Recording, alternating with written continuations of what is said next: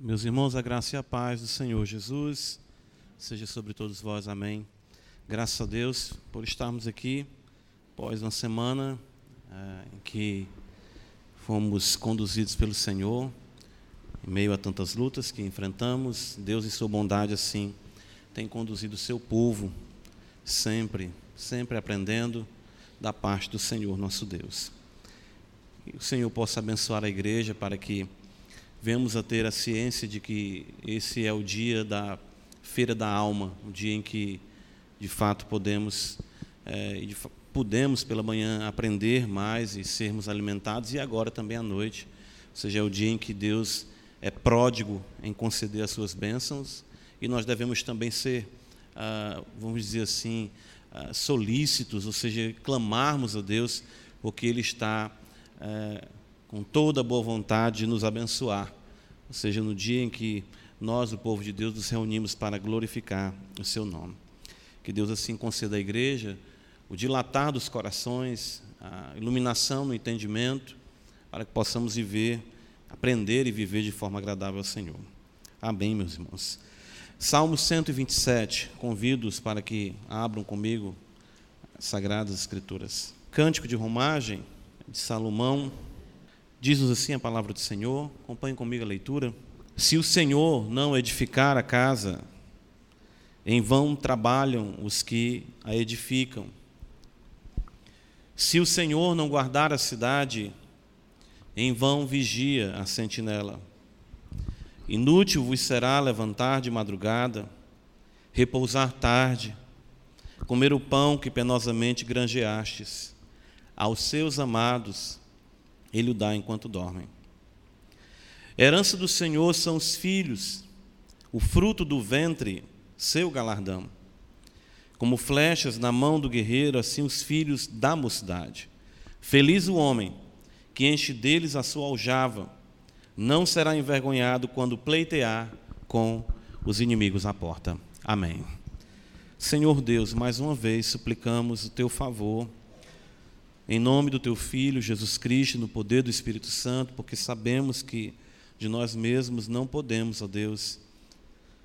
Este culto ele só é aceitável a Ti por conta do nosso sacerdote, segundo a ordem de Melquisedeque, que está, ó Pai, à Tua destra, e cada cântico, cada oração, ó Deus bendito, esse momento da palavra, é um momento em que creio que também o nosso amado Senhor, a tua destra, ó Pai, intercede por nós. Nós queremos aqui, exatamente como nos ensina a tua palavra, nos achegarmos a ti com santa ousadia ao trono de graça. Teu reino é um reino gracioso e tu tens prazer em nos abençoar, em nos conduzir, apesar, Senhor, de realmente falharmos tanto e de necessitarmos de vidas cada vez mais conformadas à imagem do teu bendito Filho. Mas olha para nós através do que tu estabeleceu no Calvário, olha para nós através do que ele disse está consumado, de modo que Cristo é a nossa sabedoria, a nossa santificação, a nossa justiça, a nossa redenção.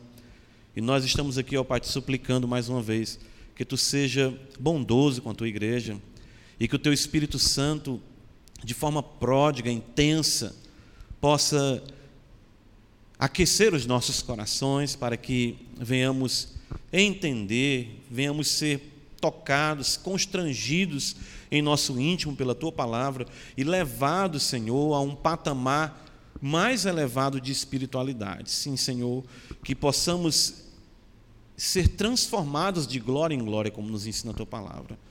E que o teu espírito, ó Deus, para a tua glória e o teu louvor, como tu mesmo falou conosco já na leitura da tua palavra, o Espírito do Senhor possa realmente trazer conversão, possa trazer libertação, possa trazer, ó Deus, cura para as nossas almas e a cada dia venhamos viver para a tua glória. Abençoa a tua igreja e que ela, ó Deus, seja cada vez mais conformada à tua imagem Tu derramou o teu sangue por ela, nós queremos amar a tua igreja, somos parte dela, somos o teu corpo e queremos, ó Deus, os comandos da cabeça que está à tua destra, o Senhor Jesus Cristo, deu a igreja a ele para ser o corpo dele, e nós te louvamos por isso, e que teu Espírito Santo nos ajude, Pai. te apieda de nós. Nós te imploramos em nome de Jesus. Amém. Meus irmãos, nós estamos literalmente peregrinando e tanto em nossa vida cristã cotidiana como também aqui ah, podemos dizer nesses cânticos dos degraus, cânticos de romagem que são tão ricos e realmente expressam aquilo que nós, como crentes, precisamos cada vez mais aprender para vivermos de forma agradável a Deus. Esse pequeno saltério, como nós já temos aqui enfatizado com os irmãos, é de uma singularidade, porque realmente trata com todos esses movimentos da nossa fé cristã e, de certo modo, a anatomia da nossa alma, em coisas que nós podemos perceber a nossa fragilidade, a nossa dependência de Deus, a nossa única alegria que se encontra, claro, no Senhor, e, enfim, todas as intempéries que enfrentamos aqui enquanto estamos peregrinando nesse mundo. E em nossa peregrinação neste mundo, é importante que compreendamos algo que este salmo vai nos ensinar, e eu creio que seja muito pertinente para os nossos dias, como creio que foi nos dias em que ele foi escrito. Mas quando nós nos deparamos com a, a, a, realidade atual da palavra de Deus, nós ficamos mais ainda maravilhados como não existe um contexto em que ela venha caducar ou venha ficar ultrapassada. E eu creio que esse salmo trata exatamente uh, de, de, um contexto que muito uh, nós estamos acostumados e podemos dizer estamos inseridos e sem nos perceber que estamos fazendo aquilo que muitas vezes não agrada ao Senhor. E exatamente essas circunstâncias, as que são mais perigosas que nós enfrentamos, se apresentam em um contexto legítimo. E é exatamente disso que o salmo vai tratar essa noite, o salmista aqui nos ensina. Deixa eu explicar melhor aqui para os irmãos. Tão terrivelmente enganador é o pecado, tão sagaz o nosso adversário, e tão sedutor o mundo, que nós somos muitas vezes incitados e somos seduzidos por uma perspectiva aparentemente legítima de que estamos fazendo certo, quando na verdade estamos sendo minados e estamos minando os reais e legítimos valores de nossa fé. Ou seja, tão enganoso é o nosso coração, o mundo que nos assedia também, e o adversário que não perde tempo, que uh, o que nós temos diante de nós no Salmo 127 é exatamente isso, ou seja, uh, de uma forma parasitária, isso acontece, tudo isso acontece com as instituições que foram legitimamente estabelecidas pelo Senhor. Ou seja, assim nós nos encontramos fazendo o que é certo, entre aspas, né, vamos colocar assim, com uma motivação e metodologias totalmente equivocadas. E aí eu lembro, né, que o pastor Cleito cita muito uma uma frase que ouviu, então vou, vou dizer aqui, vou citar o Luiz Saião Apu de Pastor Cleito. Né? Que os maiores erros que nós cometemos é quando achamos que estamos mais certos. Não é isso, pastor? Pronto, eu guardei isso aí, é verdade. Então é isso que acontece, e é isso que o Salmo 127 aqui nos ensina. Agora, como é que nós podemos identificar esses erros tão bem disfarçados em nossos dias?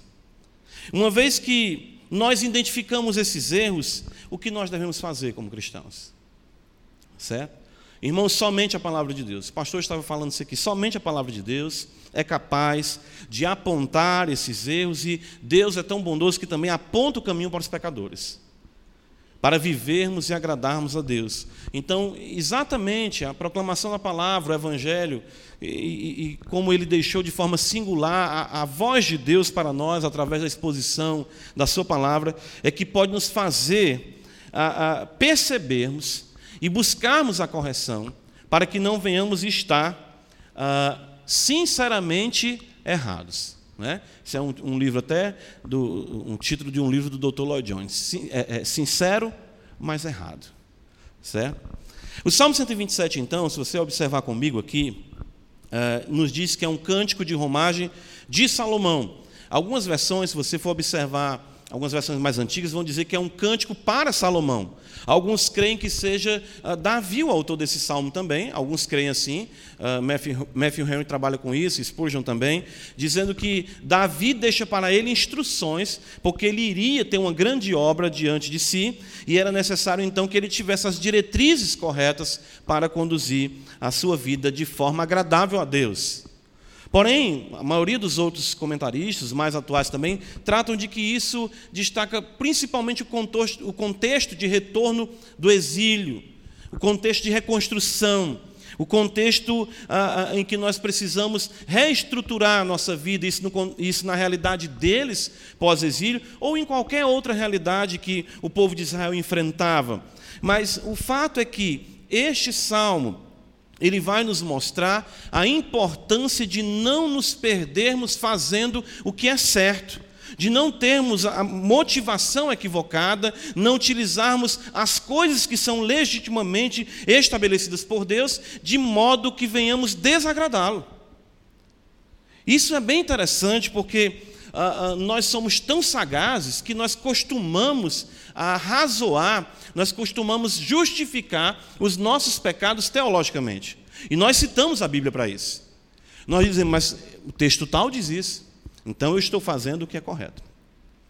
No versículo 1 aqui, nós observamos de cara, e eu creio que aqui seja importante identificarmos isso, e claro, buscarmos também a solução, um ateísmo prático ou seja, nós observamos aqui a realidade daqueles que estão empenhados na sua vida, que dizem que creem em Deus, mas que na prática vivem como se Deus não existisse. Veja o que diz o versículo 1: Se o Senhor não edificar a casa, em vão trabalhos que edificam. Se o Senhor não guardar a cidade, em vão vigia a sentinela. Ou seja, nós vemos aqui pessoas que estão empenhadas na obra de edificação, na realidade da proteção, porém, embora sejam povo de Deus, elas conseguiram, pela sua maneira de agir, pelo empenho com que se dedicaram a essa obra, colocar Deus como algo à parte e viverem tendo sucesso na sua vida, mas não compreendendo que já estavam sem a bênção do Senhor sobre a sua vida. Ou seja, é um ateísmo prático. Eu vou trabalhando, eu vou construindo, eu vou protegendo o que eu vou construindo e as coisas vão dando certo. E geralmente eu já encontrei muitas pessoas dizendo assim: Olha, Deus tem nos abençoado muito.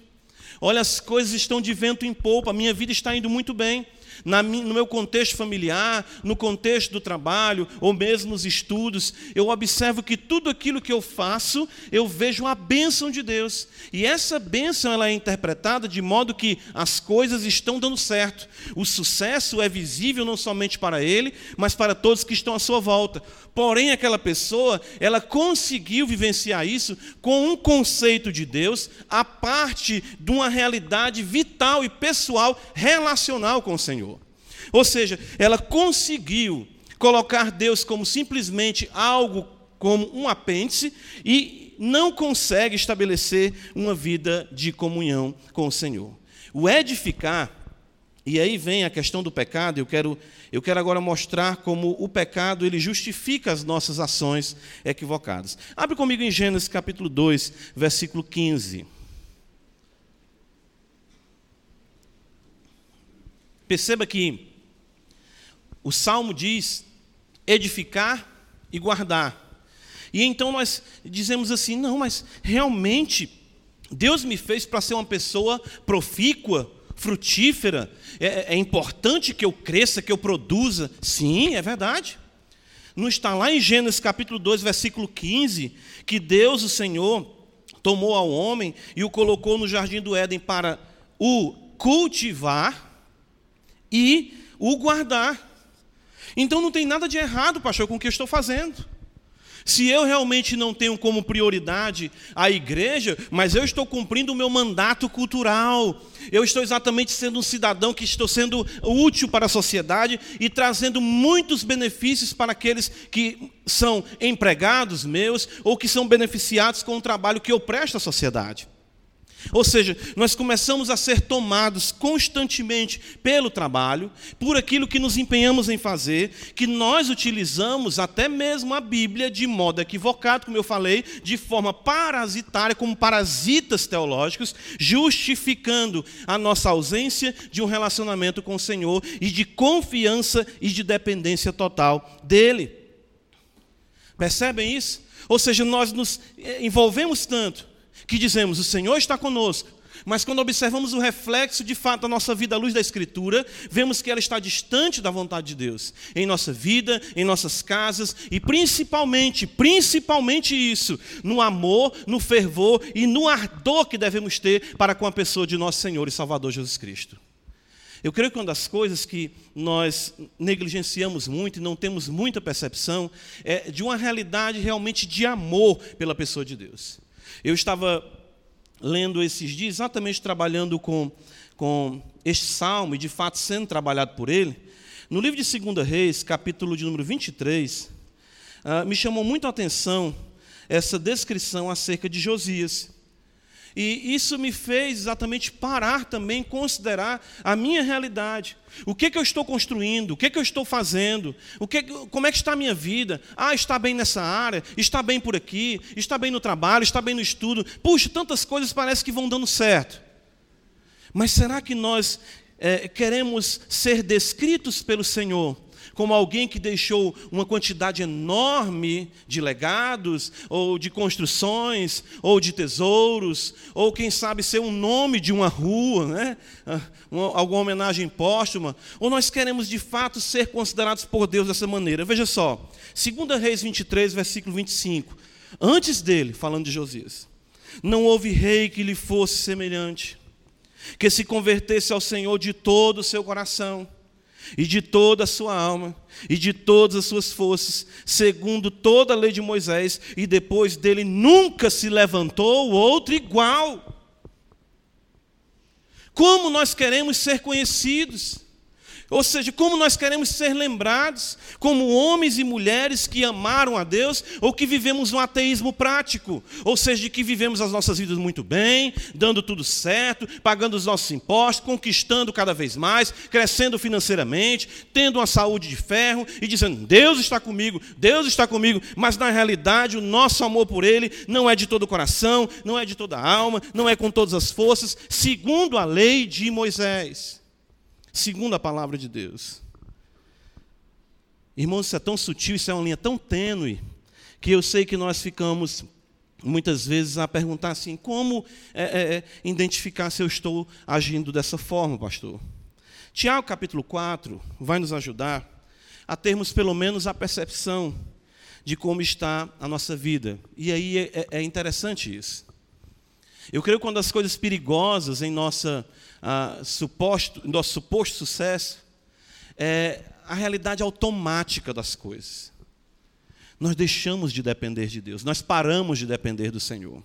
Tiago capítulo 4, versículo 13, ele vai dizer: Atendei agora, vós que dizeis, hoje ou amanhã iremos para a cidade tal, e lá, ele diz, e lá passaremos um ano, e negociaremos, e teremos lucros.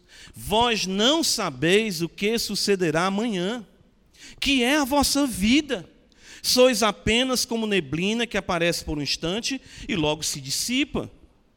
Em vez disso, devias dizer: se o Senhor quiser, veja a cláusula que condicional, semelhante ao que está em Salmos. Se, se, se o Senhor quiser, não só viveremos, como também faremos isto ou aquilo. Agora, entretanto, vos jactais das vossas arrogantes pretensões. Toda jactância semelhante a essa é maligna. Percebe? Vai dando tudo certo. Você vai até cantando aquela música. Vai dar tudo certo, né? Vai dando tudo certo. E você não tem mais uma questão de orar. Você não tem mais aquela questão de ponderar. Você não tem mais aquela questão de observar se esse trabalho, se esse investimento, se essa construção na qual você está envolvido está tirando mais você da presença como pai ou da sua presença como mãe dentro de casa. Você não parar para pensar se você está criando filhos para a glória de Deus ou simplesmente se você está criando campeões para que o rosto, os rostos deles possam estar estampados nos outdoors da cidade. Primeiro lugar em medicina. Eu acho interessante aquilo ali. O que, que nós estamos buscando da parte de Deus? O que, que de fato nós estamos fazendo? Irmãos, a nulidade, veja, volta comigo para o Salmo 127. A nulidade e a futilidade serão os resultados de uma vida que não considera o Senhor, que não para para se buscar o Senhor. Salmo 127 ele vai falar, observa, se o Senhor não edificar a casa, em vão, trabalhos que edificam. Pela segunda vez, se o Senhor não guardar a cidade, em vão vigia a sentinela. Pela terceira vez, no versículo 2, inútil. Inútil. Em vão, em vão, inútil. Os israelitas deixaram de buscar a Deus, as coisas vão dando tanto certo. Os israelitas destroem Jericó. Tem um pequeno revés ali em, em Ai, né? porque Acã toma daquilo que não era para tomar, consagrado ao Senhor. Mas eles vencem a cidade de Ai e vão tendo vitórias. E os gibeonitas sabem exatamente do poderio, né? ou seja, daquilo ah, de Deus no meio do, do povo de Israel. E eles se, se fingem serem pessoas de uma terra distante, eles exatamente colocam um pão já velho na sua bagagem, um vinho já estando a, a, azedo, ou seja, vinagrando, e, e, chegam lá com sandálias também. Ou seja, fizeram uma, uma verdadeira. Eh, teatraram, como se viesse de muito longe para justamente servir ao Deus de Israel e fazer aliança com o povo do Deus de Israel. Josué, a Escritura diz que ele pecou, e o povo também pecou, porque não consultaram o Senhor vão fechando acordos, definindo coisas, e o povo de Gibeão, os gibeonitas se tornaram, o povo de Gibeão, os gibeonitas se tornaram laço para o povo de Israel durante todo o tempo em que eles estiveram ali na terra. Eu não sei quais são os projetos que você está empenhado na sua vida, eu não sei quais são as metas que você estabeleceu exatamente para esse curto período no qual você está aqui sobre a terra, como eu também estou. Mas tenha cuidado com esse ateísmo prático. Levítico 26, versículo número 20. A palavra de Deus então conclui dizendo para nós assim: Debalde se gastará a vossa força, a vossa terra não dará a sua messe, e as árvores da terra não darão o seu fruto. O diabo disse que Jó servia a Deus debalde, e Deus provou que não, em vão não. Mas eu pergunto: será que você pode dizer isso? Será que Satanás chegasse e dissesse: olha, não é à toa que Fulano está aí na igreja? Dízimozinho dele em dia, que ainda tem uns que nem isso consideram. Está tudo tranquilo. Mas será que de fato a nossa vida não está sendo uma vida em vão distante do Senhor? Essa primeira, esse primeiro ponto aqui eu queria frisar lembrando a parábola do Senhor Jesus, quando ele disse que aquele homem tinha uma riqueza e campos produziram muito. E aquele homem em nenhum momento disse graças a Deus. Aquele homem em nenhum momento considerou assim: puxa, como Deus me abençoou. E é intencional o registro do Evangelho que diz que ele falava de, é, consigo mesmo: que farei? Ele não fala com Deus, ele é tão ensimesmado que o que, é que eu faço, o que, é que eu resolvo, por onde eu ando, como é que eu faço, já sei, né? Eureka! Vou destruir os meus celeiros, construir outros maiores, ali vou estocar mantimentos e vou dizer: descansa minha alma, come, bebe regaladamente, porque tens em depósito muitos bens para muitos dias. Irmãos, a maneira como Jesus conclui aquela parábola é, é assim, chocante. É, ele diz: louco, essa noite te pedirão a tua alma. E exatamente o Salmo 127 está dizendo para nós: do que é que adianta construir tanto, do que é que adianta ter tantas coisas, do que é que adianta estar empenhado em tantas coisas, se eu não acumulo tesouros para a vida eterna? Claro, a palavra não está sendo contra o edificar, usado de forma correta Gênesis 2,15, sim. Deus me criou para cultivar, para guardar a terra. Porém, nós maliciosamente, levados para o espírito desse frenesi mundano de sucesso e de conquista, nós esquecemos do Senhor e vivemos como se Deus não existisse, embora afirmemos que Ele exista. Salmo 127 ainda, o que nós observamos no versículo 2, além do ateísmo prático, outro problema é a secularização das dádivas divinas. Olha o que diz para nós aqui o versículo número 2. Inútil vos será levantar de madrugada, repousar à tarde, comer o pão que penosamente granjeastes. Os seus amados, aos seus amados, ele o dá enquanto dormem. Irmãos, tudo que nós temos aqui nessa vida e o que nós fazemos consiste simplesmente nisso: trabalhar para comer, dormir e acordar para trabalhar de novo. Só que as posses se tornam algo tão dominadoras da nossa existência que aquilo que deveria ser uma bênção para nós se torna algo desprovido de todo prazer e de saciedade para as quais Deus as designou. E aí vem a justificação. Quero primeiro mostrar aqui a, o argumento do pecado.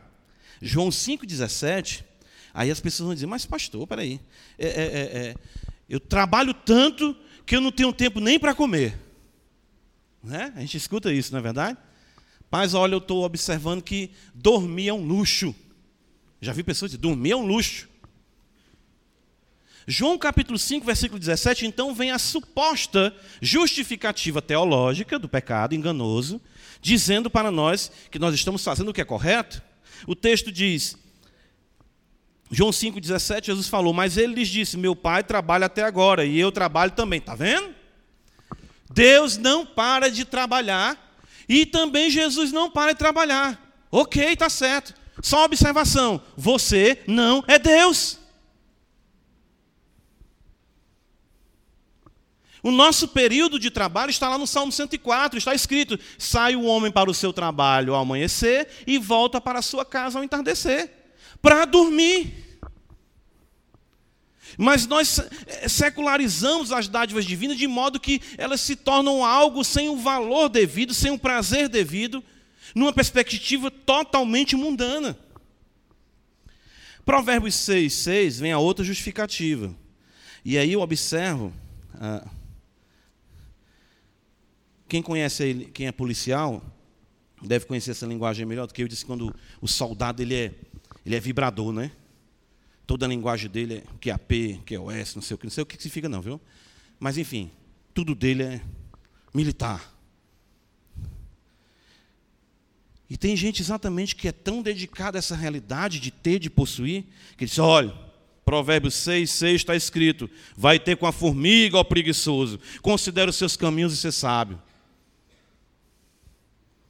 Tem uma verdade? Tem, mas lembra o que a gente falou? Uma verdade utilizada de forma ilegítima. Por quê? Porque eu sou tão dedicado, eu tenho tanto medo da preguiça, no sentido de que não é nem para agradar ou glorificar a Deus. Aquela pessoa, você chega para ela, aí você assim, bom dia, irmãos. Aí ele olha para o relógio, seis e um, boa tarde, né, já? Se você disser assim, irmão, acordei cedo hoje, que hora tu acordou? Irmão, acordei, era 10 para as 5, 4 e meia, já estava fazendo café. Tem gente que é desse jeito. 4 e meia, já estava tomando meu café. A pessoa acha que isso é, é uma glória. Sabe? Não é nem por conta de que ele levantou cedo, porque quer glorificar a Deus, viver para a glória de Deus, orar, buscar o Senhor. Mas ele quer ser, quer ser aquele que acorda mais cedo, aquele que dorme mais tarde porque está no trabalho, porque ele é uma pessoa que justifica isso dizendo: não, Jesus trabalha direto e preguiçoso a Bíblia condena. Mas será que de fato a motivação é essa, ou simplesmente a ânsia de se parecer melhor, ou a ânsia de se ter mais? O uso legítimo das dádivas divinas, certo? É o que nós devemos procurar fazer. Observe Eclesiastes comigo, capítulo 2. Veja o livro de Eclesiastes que, se nós abraçarmos o fato de que Salomão é o autor do Salmo 127, nós iremos entender bem a, a correlação dessas verdades aqui. Eclesiastes capítulo 2, versículo 24, diz: Não há nada melhor, não há nada melhor para o homem do que comer, beber e fazer o que a sua alma goze o bem do seu trabalho. No entanto, vi também que isto vem da mão de Deus. Pois separado deste, quem pode comer ou quem pode alegrar-se? É exatamente isso que está escrito no Salmo 127. Lembra daquela máxima que a pessoa diz assim: você tem casa, mas você não tem lar, não é? Você tem uma cama maravilhosa, mas você não tem repouso. Você tem sexo, mas você não tem deleite com a mulher da tua mocidade. Exatamente é isso. Ou seja, o que, que há de melhor? Para o que, que Deus nos fez? Claro, para glorificá-lo, gozá-lo, ou seja, desfrutar da sua glória, do seu, da sua majestade. Mas isso também nas coisas que foram criadas, usadas de forma legítima.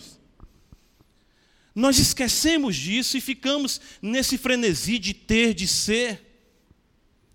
E esquecemos de, simplesmente do deleite, sabe de quê? De um arrozinho com feijão e um ovo frito. Olha que maravilha. A pessoa tem acesso aos melhores pratos aí de Fortaleza. Mas não pode, ele não tem tempo. Acorda de madrugada, dorme tarde, come o pão. Algumas versões falam pão de dores que nada traz deleite para ele. E a justificativa é: eu estou correndo atrás, eu estou correndo atrás, eu não sei de quem, né? Eu estou correndo atrás, para que lá na frente, quando eu tiver com meus, eita, 50 anos, eu quero me aposentar. Isso é até uma coisa que tem que se rever, essa perspectiva aí também. Né? Quero 55 anos, 60 anos, ó, vou armar a minha rede que o mundo acabe em baladeira para mim, eu deitado. Salmo 4, versículo 8, mostra exatamente isso, irmãos, que ah, ah, o dormir, certo? Ah, aquilo que parece ser sinônimo de uma coisa negativa, claro, existe o erro do, do, preguiçoso, existe aquele que não consegue acordar de jeito nenhum, já está quase morto, mesmo se botar uma vela na mão dele, ele nem sente. Mas, mas a, a Escritura fala assim, do prazer e do deleite, e o salmista atribui isso a uma realidade divina. Ele diz no versículo 8, Salmo 4: Em paz me deito e logo pego no sono, porque, Senhor, só tu me fazes repousar seguro. Tem gente que não dorme preocupado com a loja, com a empresa, com os bens, as câmeras ali, bota uma tela no quarto dele para ele ficar vendo tudo que está acontecendo, para ele dormir vendo aquilo ali. Ou seja, existe uma total secularização e uma falta de percepção de que nada procede dele. É, são, são tantas riquezas nesse salmo, mas, por exemplo, antes de a gente ir para outra referência aqui, o Salmo 127, ele, ele mostra exatamente para nós que as coisas não provêm do nosso empenho, as coisas não provêm do nosso esforço. Não somente disso. Ele diz: Inútil vos será de madrugada, repousar, levantar de madrugada, repousar tarde, comer o pão que penosamente granjeastes. Aos seus amados ele o dá enquanto dorme. Algumas versões dizem aos seus amados ele dá o sono. Isso é bem interessante dentro da perspectiva deste salmo atrelado a Salomão. Quando foi que Salomão se tornou o homem mais sábio de toda a terra? Fazendo mestrado? Fazendo doutorado? Salomão dormiu Vamos, vamos usar aqui nossa, nosso cearense, né? Salomão dormiu ali com, a, com o ensino médio, acordou com três PHD. Foi. No sonho, Deus apareceu para Salomão. E enquanto ele dormia, Deus mudou a sorte de Salomão. Não foi enquanto ele estava correndo de um lado para o outro para resolver os problemas, não. Enquanto ele dormia, Salomão acordou como o homem mais sábio do mundo. Por quê? Porque ele disse: Eu quero te agradar, eu quero julgar o teu povo, eu não tenho capacidade para isso. Deus disse: Visto que isso me pediste, e não me pediste a morte dos teus inimigos, não me pediste riqueza, eu vou te dar sabedoria e vou te dar também todas estas coisas. Evangelho de Marcos, no capítulo 4, quando Jesus nos conta uma parábola, uh, eu não vou me deter no mérito da parábola, mas sim na estrutura que o mestre utiliza, ou seja, fato da própria plantação, da colheita. Ah, veja que, que linguagem bela. Marcos 4, versículo de número 26 diz: O reino de Deus é assim, como um homem lançasse a semente à terra, depois dormisse, olha aí, e se levantasse, de noite e de dia, e a semente germinasse e crescesse, não sabendo ele como. A terra por si mesma frutifica, primeiro a erva, depois a espiga e por fim o grão cheio na espiga. Depois que a semente sai da mão do agricultor, ele não pode fazer mais nada. A terra, a linguagem aí, não é questão de uma linguagem naturalista ou da mãe natureza que vai fazer as coisas crescerem. Não.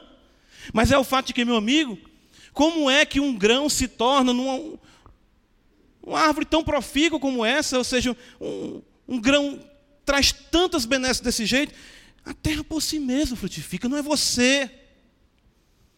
Não é você. Não sou eu. Esse é o grande problema. Sou capacitado. Rapaz, comigo o negócio é assim. O que eu faço, perfeição. ISO 9001, para mim, já é ultrapassado. Será que é isso que Deus quer que nós é, pensemos? Onde está a dependência do Senhor? Muitas e muitas vezes, e de fato, me permitam dizer, na maioria das vezes, a competência está atrelada a essa arrogância e essa vaidade da secularização das bênçãos divinas, que não são usufruídas da maneira que glorificam a Deus e na nossa mentalidade são obtidas a parte do Senhor. O Salmo 127, aí ele vai dizer um, um fato interessante, que alguns vão mostrar isso como sendo atrelado a Salomão. Ah, aos seus amados ele o dá enquanto dormem. Amado era o outro nome de Salomão dado exatamente ali pelo profeta que o chamou de Gedidias. Certo?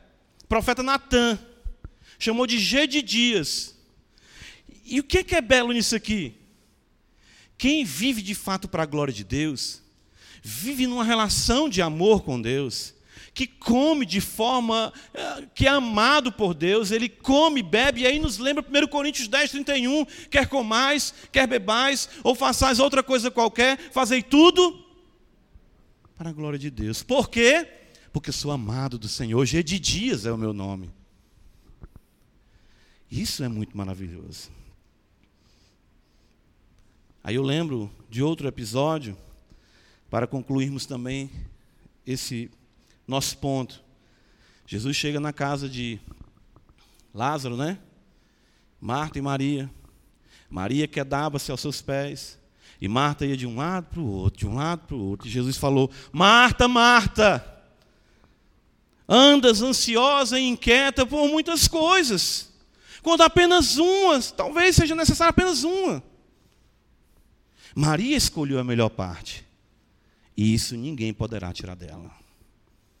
Percebem exatamente o que acontece quando nós não vivemos as bênçãos de Deus na perspectiva do próprio Deus. Por fim, irmãos, Salmo 127, a segunda parte do Salmo.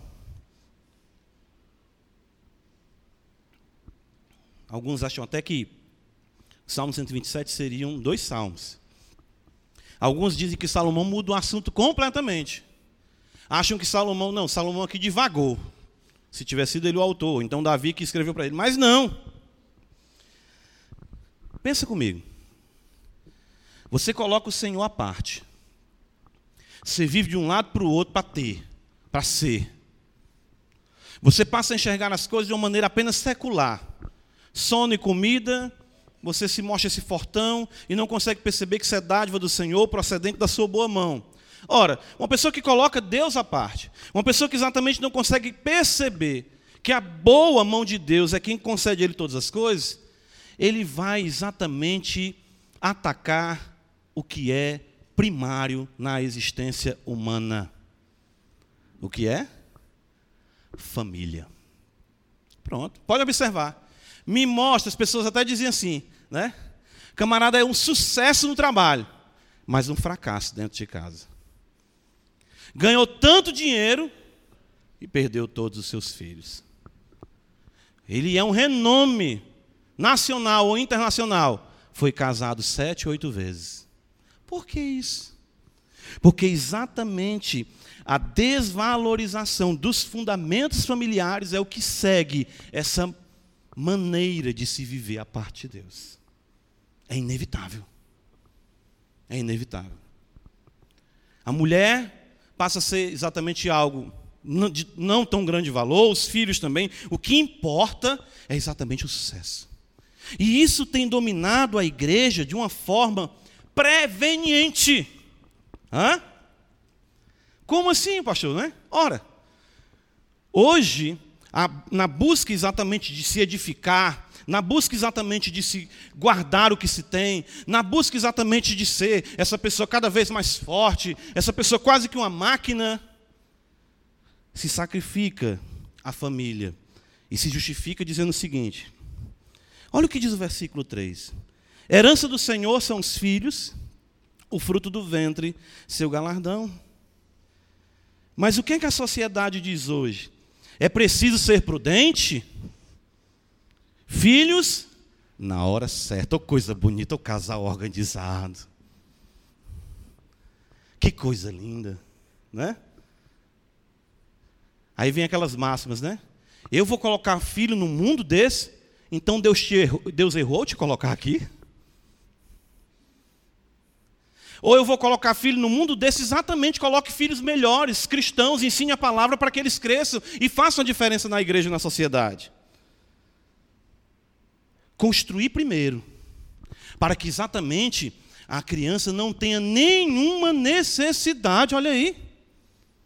Isso parece ser bonito. Isso é sinônimo de prudência, não é? Eu não quero ter filhos para exatamente eles não terem o que eu não tive. Quem foi que disse que é para ser assim? Curtir primeiro. Quando um casal casa, passa às vezes um, um três, quatro meses, está grávida. Pobrezinho, nem curtir o casamento. Essa não é a mentalidade da Escritura. Não é. De forma nenhuma. A não ser que nós venhamos aqui ter uma perspectiva nova nos Salmos e venhamos dizer que isso é apenas uma coisa cultural. Aí nós entramos num jogo muito perigoso para contextualizarmos a Escritura de acordo com os nossos próprios interesses. Observa comigo o que diz aqui no versículo de número 4: Como flechas na mão do guerreiro, assim os filhos da mocidade.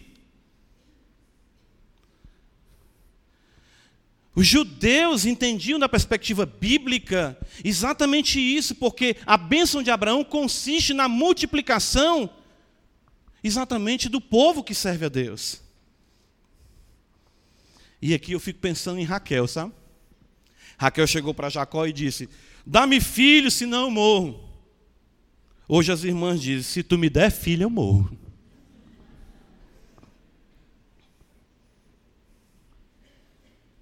É muito caro, filho é muito caro. Pensa o quê? Claro. Só que, irmãos, nós temos que voltar os nossos olhos para as Escrituras. Camarada, em vez de ter filho na mocidade, quando ele for ser pai, o filho dele vai chamar ele de avô. E ele não tem mais nem pique para correr atrás do filho, porque ele já está. Já curtiu tanto, rodou o mundo, né? viajado, Europa, né? Tudo, já. Não tem mais pique nenhum. O menino é só dando olé nele. Porque não tem os filhos da mocidade. E isso é justificado biblicamente em nome de uma prudência, em nome de uma coerência. Não, é isso. Não, pastor, não é assim também não. Se eu falo isso aí, mas você não vai criar? Não, os meus eu criei, né? Porque eu queria. Agora nós temos exatamente, irmãos, que resgatarmos essa visão. Veja, e isso entra na igreja, como eu falei, de forma preveniente, ser prevenido. Só que isso traz uma secularização para dentro da igreja e nós passamos a ver os filhos de forma que a Escritura não mostra. E a correção, a solução para isso é termos uma visão otimista dos filhos, de acordo com as Escrituras. Veja como a Bíblia chama os filhos, versículo 3, herança do Senhor são os filhos. Ainda no versículo 3, galardão. Versículo 5, feliz o homem, ou seja, felicidade. Nós devemos, e aí é que nós pensamos, Senhor, eu te dou graças porque não estou vivendo como o mundo. Será?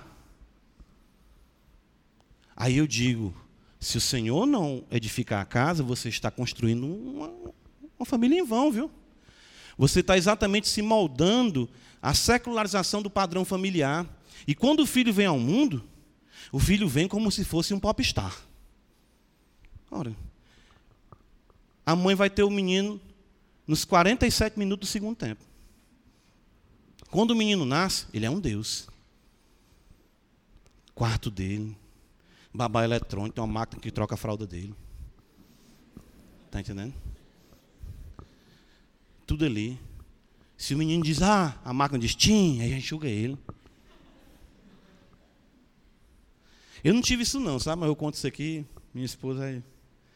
Mas eu cresci assim, como até um certo ponto, filho único, sabe? Aí na minha casa, pastor, minha mãe cantava assim: a casa já tem novo dono novo rei do trono, sua majestade, o neném.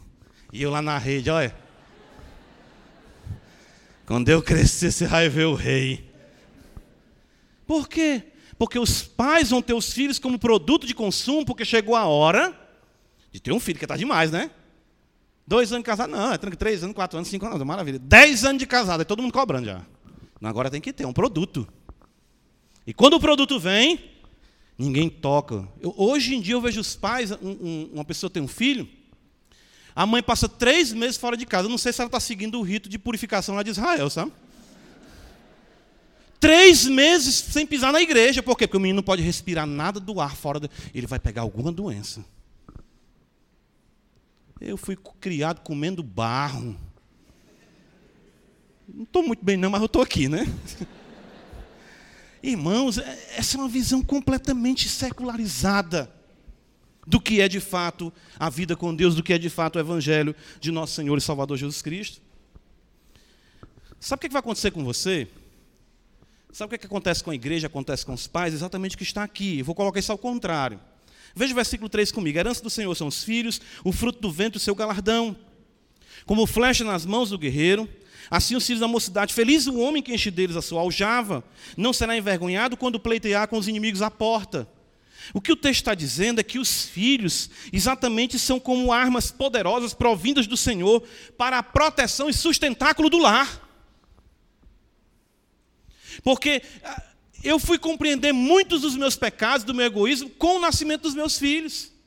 Exatamente no tempo que eu tenho que dedicar para afiar essas flechas para direcioná-las para o alvo correto para a glória de Deus.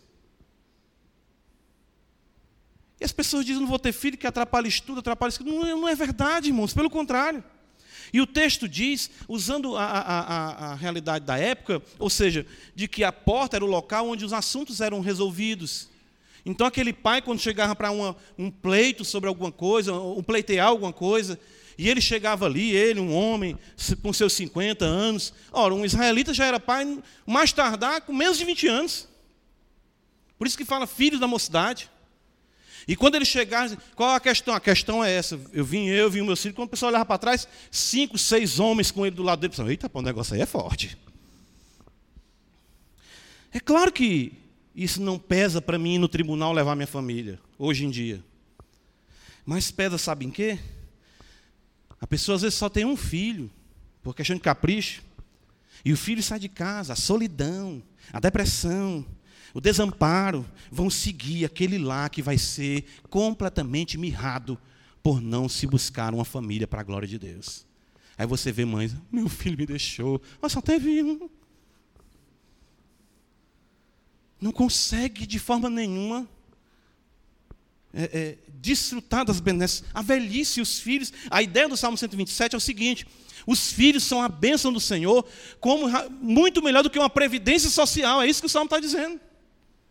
No futuro, os filhos serão o arrimo dos pais. Estarão presentes nas festas, nas comemorações, nos momentos de solidão. Mas hoje nós perdemos tudo isso em busca de quê? Em busca de casas luxuosas, em busca de carros luxuosos, em busca de graduações e em busca de fazer um único filho o rei majestade do lar. Isso está completamente contrário àquilo que as escrituras nos ensinam. E lembra, a argumentação de que está certo biblicamente, não é? sempre vai estar atrelada a tudo isso. Irmãos, eu quero concluir essa noite dizendo o seguinte, e da maneira como eu comecei, citando aqui o Luiz Saião, Apu de Pastor Cleiton. Os maiores erros que nós cometemos é quando achamos que nós estamos mais certos. Certo? Então isso é, é não tem como negar isso aí. Foi os maiores erros que eu cometi na minha vida assim, foram assim também. Pensamos que estamos fazendo o que? Estou trabalhando, eu estou sendo aqui eu estou dormindo pouco, eu não estou me dando luxo de comer isso, aquilo, outro, eu tô, não, eu estou sendo prudente na construção do lar. Será? Será que a sua casa de fato ela é edificada pelo Senhor? Será que a sua casa de fato é protegida pelo Senhor? Será que de fato a sua casa não está sendo construída em cima da areia, como está lá em Mateus capítulo 7? Você ouve, ouve, ouve as palavras e Jesus fala: aqueles que ouvem a minha palavra e as põem em prática, será semelhante a um prudente construtor que edificou a sua casa sobre a rocha. Aqueles que ouvem, ó, eles ouvem, mas não põem em prática. Geralmente, quem não põe em prática a palavra de Deus é um excelente ouvinte. Amém. É verdade. Aí tem alguém que diz atrás assim: quem é que está dizendo que é mentira? Né? É isso mesmo, eita. Quer um exemplo bíblico? Herodes gostava tanto de pregação de João Batista que tinha o maior dentre os nascidos de mulher como seu pregador particular. Ouvia João Batista de bom grado, mas nunca obedeceu uma palavra sequer que ele ouviu. É assim que você quer ser? Você gosta de João Batista? Eu gosto daquele sermão que mexe comigo. Só na hora do culto. Sai ali fora. Quer dizer mais nada. não sejamos assim, irmãos. Se a sua vida é assim, irmão, irmã, você está correndo atrás do vento. A realidade de inútil, em vão, nos remete de forma muito intensa para Eclesiastes. Vaidade de vaidade, diz o pregador. Tudo é o quê? Vaidade. E você que entrou aqui e que ainda não conhece a Cristo, eu quero te dar uma notícia que é determinante para a sua vida. Eu não sei o que você tem, eu não sei quantos bens você possui, eu não sei como está a sua conta corrente, eu não sei como está a sua saúde, mas eu vou te dizer uma coisa baseada exatamente no que nós estamos vendo aqui no Salmo 127. Até agora, meu amigo, você não construiu nada. Entenda isso: o ímpio não constrói nada. Jesus fala no Evangelho de João: sem mim nada podereis fazer. Você pode comer a melhor comida, você pode vestir a melhor roupa, você pode ter o melhor carro. Você é um zero à esquerda diante do reino de Deus. Não são assim, de fato, não é assim que é aferido o valor de um homem ou mulher diante de Deus. Não é pelo que você construiu, é pelo que Deus construiu em você. E nessa noite Ele pode edificar a tua casa. Ele pode mudar a tua sorte. Ele pode guardar a tua alma. Pare de tentar se definir por aquilo que você tem feito. E se defina por aquilo que Cristo construiu. Ele disse: está consumado. E somente Ele é o arquiteto por excelência. Ele construiu a cidade para onde nós iremos, como diz a palavra de Deus. Abraão peregrinou, os santos peregrinaram, tendo por esperança a cidade cujo arquiteto e fundador é o Senhor o próprio Deus. Se o Senhor não edificar a casa, irmãos, tudo é em vão. Mas que nossas vidas possam ser edificadas na rocha que é Cristo Jesus, nosso Senhor. Amém. Ó Deus de todas as nações, Rei de todas as nações, nós queremos te tributar ações de graça e te pedir, ó Deus, que não venhamos a estar sinceramente errados, mas que venhamos de fato, pela luz da tua palavra, viver para a tua glória, construir para a tua glória, desfrutar das bênçãos dessa vida, de modo que o teu nome seja glorificado e valorizarmos a casa maior, que vem até mesmo antes da igreja, que de fato a fundamenta, que é a família. Que as nossas casas sejam fortes, nossos filhos sejam de fato trazidos a Ti em devoção. Toma o coração dos nossos filhos, Senhor, para Ti. Que eles de fato sejam regozijo, alegria na casa dos Teus santos. Em nome de Jesus, Senhor. Amém.